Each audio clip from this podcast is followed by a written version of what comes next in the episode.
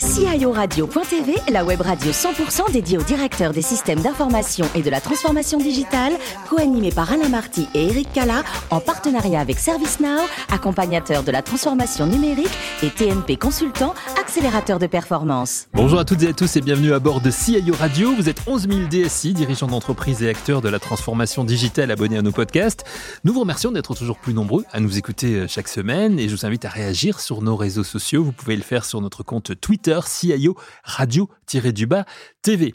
Cette émission sera co-animée comme chaque semaine par Guy Le Turc. Bonjour Guy. Bonjour Eric. Directeur général de TNP Consultant, où nous sommes euh, divinement bien installés comme euh, chaque semaine bien sûr. Avec le accueillir. Merci à vous. Avec le plaisir de recevoir aujourd'hui Fabrice Lebourry, directeur des systèmes d'information à l'EDC, l'Européenne de cautionnement. Bonjour Fabrice. Bonjour. C'est un plaisir de vous avoir. Merci d'être avec nous. Merci à vous. L'EDC, c'est quoi l'Européenne de cautionnement? On saura tout dans quelques instants, mais d'abord un mot sur euh, votre parcours, Fabrice, puisque vous êtes né le 16 septembre 70 à Caen.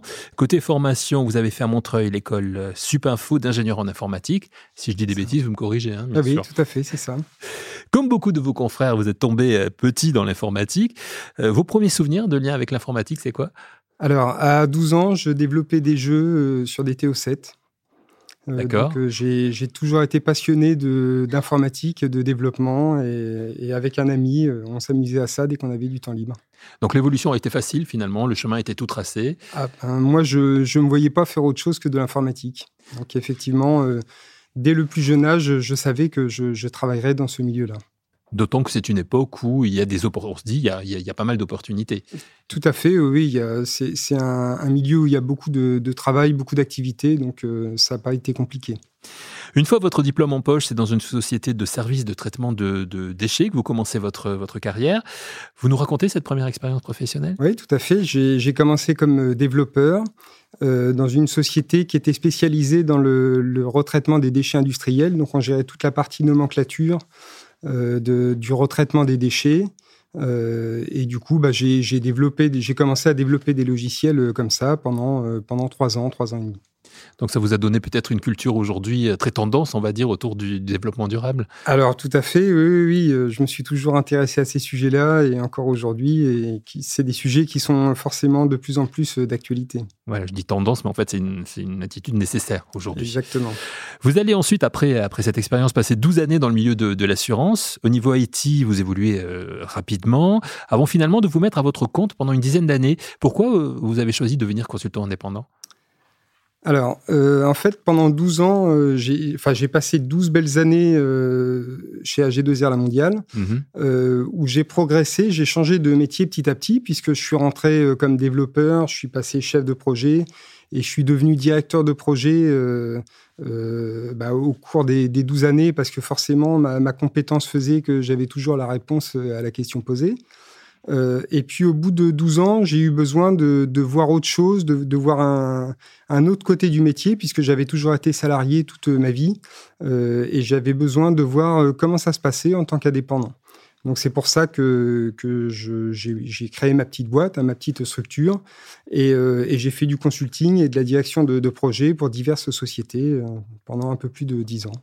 Et après, finalement, vous redevenez euh, salarié chez, chez Antorial, un de vos clients, en fait, hein, c'est ça? Oui, c'est ça. Et c'est là que vous êtes DSI pour la première fois? Oui, tout à fait. Donc, euh, euh, en fait, je suis rentré chez, chez Antoria pour faire de la direction de, de projet, du consulting. Et puis, le, directeur informatique, le DSI, est parti. et du coup, la direction générale m'a demandé de, de, prendre la place, ce que j'ai fait au pied levé. Euh, et puis, bah, comme moi, j'avais l'habitude de gérer des projets, de gérer des équipes informatiques euh, plus ou moins grandes, euh, ça m'a pas spécialement posé de, de problème, d'autant plus qu'il y avait déjà une, une, petite équipe en place qui était, qui était efficace. Et qui est devenue grande, justement. Du coup, Alors oui, quand j'ai pris la, la, direction de l'équipe, il y avait 35 personnes. Et, et, lorsque je suis reparti, il y avait 110 personnes. Donc effectivement, euh, en, trois ans, euh, l'équipe a énormément grandi. Il y avait beaucoup, beaucoup de, projets. Et donc, il fallait, euh, il fallait du monde pour accompagner tout ça. Et ça change la donne. C'est un, vrai challenge aussi. Ah, c'est pas, c'est pas le même métier. C'est pas le même métier puisque lorsqu'on gère une équipe de, 30 ou 40 personnes, on est vraiment au, cœur des projets. Lorsqu'on gère une équipe de 110 personnes, on est beaucoup plus en communication avec la direction générale, avec les directions métiers.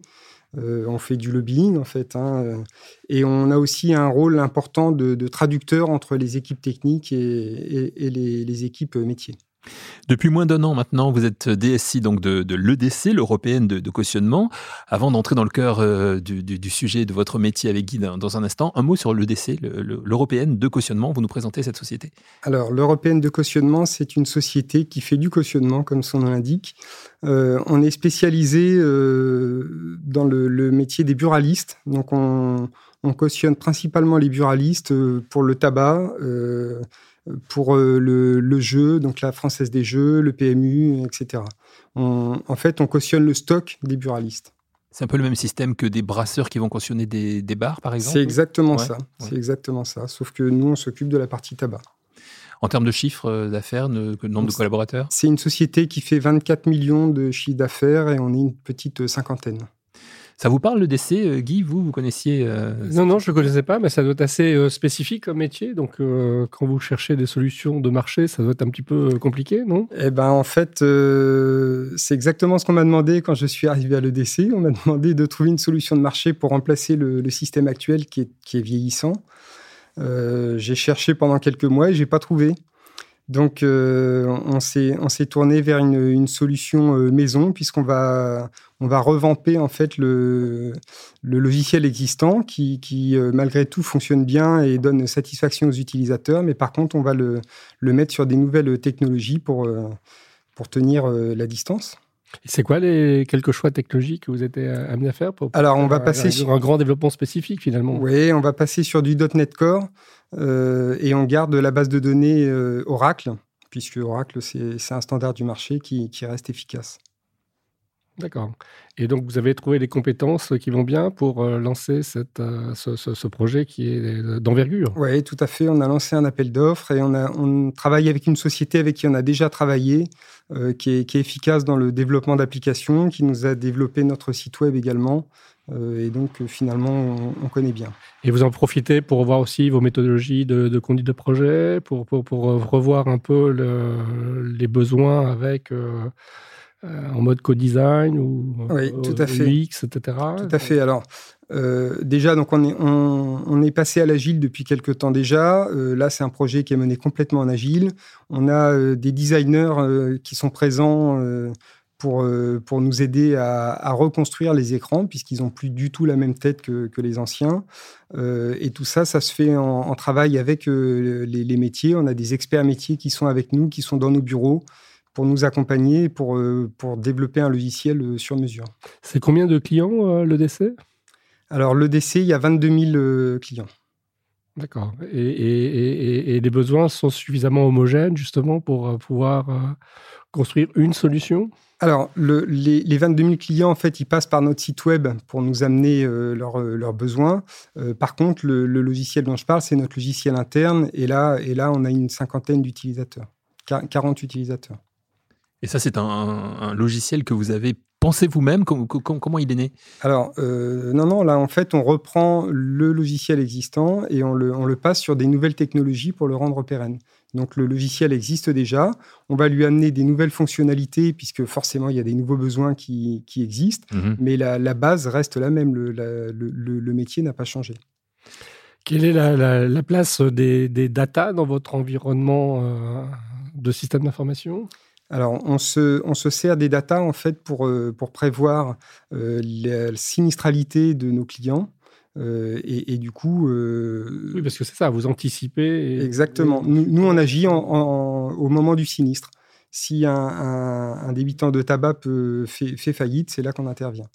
Euh, donc effectivement, c'est relativement fréquent ou c'est très très. Alors ça arrive. Je ne vais pas vous donner tous les chiffres, mais, euh, mais, ça arrive de temps en temps. Oui, ça arrive. Bon après, il peut y avoir plein de, raisons. Hein. Ça peut être un accident de la vie, euh, ça peut être un tabac qui était bien placé et puis qui se retrouve mal placé parce qu'il y a des, changements de rue ou des choses comme ça. Il y a, plein de, raisons diverses qui font qu'un tabac peut faire faillite. Alors qu'est-ce que vous attendez de vos collaborateurs au sein de la DSI alors, euh, moi, j'aime beaucoup en fait travailler en équipe. Euh, j'aime beaucoup travailler avec euh, avec des, personnes différentes. En fait, chacun chacun a, ses compétences et ses qualités. Et effectivement, j'apporte beaucoup de, soins à la relation avec, avec les, mes coéquipiers. Une équipe de combien de personnes? Alors, on a une petite dizaine de personnes en interne et puis il y a également une petite dizaine de prestataires externes qui travaillent pour nous. Et niveau parité, c'est équilibré ou, pas vraiment? Euh, Non, il y a plus d'hommes que de femmes. Euh, bon, euh, il se trouve que c'est c'est comme ça. J'ai pas spécialement choisi des hommes ou des femmes. Je je regarde les, les, personnes qui arrivent et les compétences présentes. Vous parliez tout à l'heure de, de, votre sensibilité autour du RSE. Est-ce que c'est une sensibilité que, que, que, vous embarquez aussi euh, dans, dans, ce développement en matière d'éco-conception, euh, d'éco-développement? Alors, j'avoue que c'est n'est pas évident, en fait, euh, dans, dans, nos métiers de faire du RSE je ne suis pas forcément extrêmement bien placé pour en parler aujourd'hui. Euh, j'espère que je m'améliorerai. Il y a plein, plein de choses à faire. Euh, mais, pour l'instant, non. Et les dimensions euh, cyber Alors, là, effectivement, la, cyber, c'est quelque chose qui est hyper important pour, pour tous les DSI et pour toutes les sociétés aujourd'hui. On, fait des investissements là-dessus, on, avance assez vite parce qu'effectivement, il faut essayer de, boucher tous les trous. Hein. Euh, et, donc, euh, on, avance plutôt bien euh, avec, une, avec des équipes de spécialistes. Hein. on réunit les, les, compétences selon les spécialités. Et, oui, on, met beaucoup d'ardeur sur le sujet. C'est une demande de la part de vos clients, justement, de, la part des buralistes? Alors, de la part des buralistes, pas trop, parce que parce que c'est pas leur, leur priorité. Par contre, de la, de la, part de la direction générale et de nos actionnaires, oui, c'est une grosse demande et c'est normal. Comment voyez les choses évoluer justement par rapport à, par rapport à tout ça? Nous, on, est, on est dans une phase où on digitalise énormément euh, les processus, euh, les demandes des clients, puisqu'il y a encore très peu de temps, tous les dossiers étaient papier. Euh, et, donc, on, a mis en place un site internet qui permet de, remplir les, demandes de nos clients. on essaie de digitaliser les processus dans, dans l'entreprise. et c'est vrai que c'est assez passionnant de, transformer, de participer à la transformation de l'entreprise. Et vous avez euh, de l'adhésion de la part euh, de, justement de vos adhérents sur euh, cette transformation? Alors oui, ça, se passe plutôt bien, je dirais. bon, on est, on est une petite société, donc tout le monde se connaît. on peut passer à tous les étages et voir tout le monde. On s'appelle par nos prénoms et, et on avance ensemble dans, un, dans une bonne ambiance. Donc oui, ça se passe bien. Vous, un an après, si vous tirez un premier bilan, on peut parler de bilan au bout d'un an de présence, mais là, puisqu'on se pose pendant, pendant cette émission, quel regard vous portez sur cette année que vous venez de vivre? Alors, euh, c'est une année riche, en fait, puisqu'il y avait énormément de, choses à faire. Euh, donc, euh, donc, on a beaucoup travaillé, on n'a pas arrêté, on a, on a transformé énormément de, de choses. il en reste encore beaucoup à faire. Bon, euh, ça va jamais assez vite selon mon directeur général, mais c'est normal, il est dans son rôle. mais, euh, mais c'est une année, euh, c'est une année passionnante. Pour vous défouler, vous faites du judo, hein, parce qu'on n'êtes pas oui, DSI, mais, vous faites du judo en compétition quand même. Oui, exactement. Vous avez des titres, des titres importants, champion du monde et, champion d'Europe vétéran. Non, non, c'est troisième au championnat du monde et ah. troisième au champion d'Europe vétéran. Ouais, mais quand même. Oui, oui, en fait, je fais du judo depuis que je suis tout petit. Euh, et euh, alors, j'ai arrêté quelques années et puis finalement, j'ai repris il y a un peu plus de, de 15 ans. Euh, et effectivement, ça me, ça me défoule. J'ai besoin de, de ça pour, pour rester calme, on va dire. ça me permet de, ouais, de me défouler et, et je m'entraîne très, très régulièrement. Je fais beaucoup de sport, en fait. Je fais pas que du judo. Mais, euh, mais effectivement, j'ai besoin de ça. Et quand on fait de la compétition, justement, comment on s'organise au niveau de, de, l'entraînement, entre le boulot et l'entraînement comment, comment, Alors, il y a, y a deux soirs par semaine où je quitte pas trop tard pour euh, pouvoir aller à, l'entraînement. Euh, et puis, bah, je travaille le reste de la semaine. Et, mais ça, ça, se fait, c'est juste une question d'organisation. Hmm. Et jusqu'à quel âge on peut faire de la compétition? Vous n'êtes pas trop vieux, hein, c'est pas ce que je veux dire. Ah non, je je suis pas trop vieux, non, non, non. J'espère en faire encore, euh, encore euh, plusieurs années. Euh. alors, il faut savoir que ce sont des, des, circuits vétérans qui se sont mis en place il y a un peu plus de 10 ans, 15 ans, qui étaient liés à une demande, en fait, puisqu'il y avait beaucoup de, de compétiteurs qui commencent à être âgés, qui pouvaient plus aller avec les seniors puisqu'au-delà de 30 ans en sport, on commence à être vieux et forcément le, physique ne suit plus. Euh, et du coup, euh, il y a des, circuits qui sont mis en place euh, en France et à l'international et qui permettent de continuer à avoir des, challenges, des objectifs qui permettent de continuer à s'entraîner, puisque s'entraîner sans objectif, c'est quand même un peu compliqué. Hmm. et du coup, eh ben, ça me permet également de partir en vacances sur le lieu de, de mes compétitions. J'ai la compétition et puis après, je suis en vacances pendant quelques, quelques jours ou semaines euh, sur place. Et pour terminer, vous nous l'avez dit, d'autres sports, lesquels rapidement? Oui, alors euh, course à pied, tennis, giro euh, ski. Euh, Ouais, un vrai sport. Randonnée. Oui, ouais, ouais, voilà. Tout ce qui est sport. Merci beaucoup, Fabrice, d'avoir participé à cette émission. Merci, cher Guy. Merci. Rendez-vous la semaine prochaine. C'est la fin de ce numéro de CIO Radio. Retrouvez toute notre actualité sur nos comptes Twitter et LinkedIn. Et donc, mercredi prochain à 14h, une nouvelle émission. Encore merci, Fabrice. L'invité de la semaine de CIO Radio.tv, une production B2B Radio.tv en partenariat avec ServiceNow, accompagnateur de la transformation numérique et TNP Consultant, accélérateur de performance.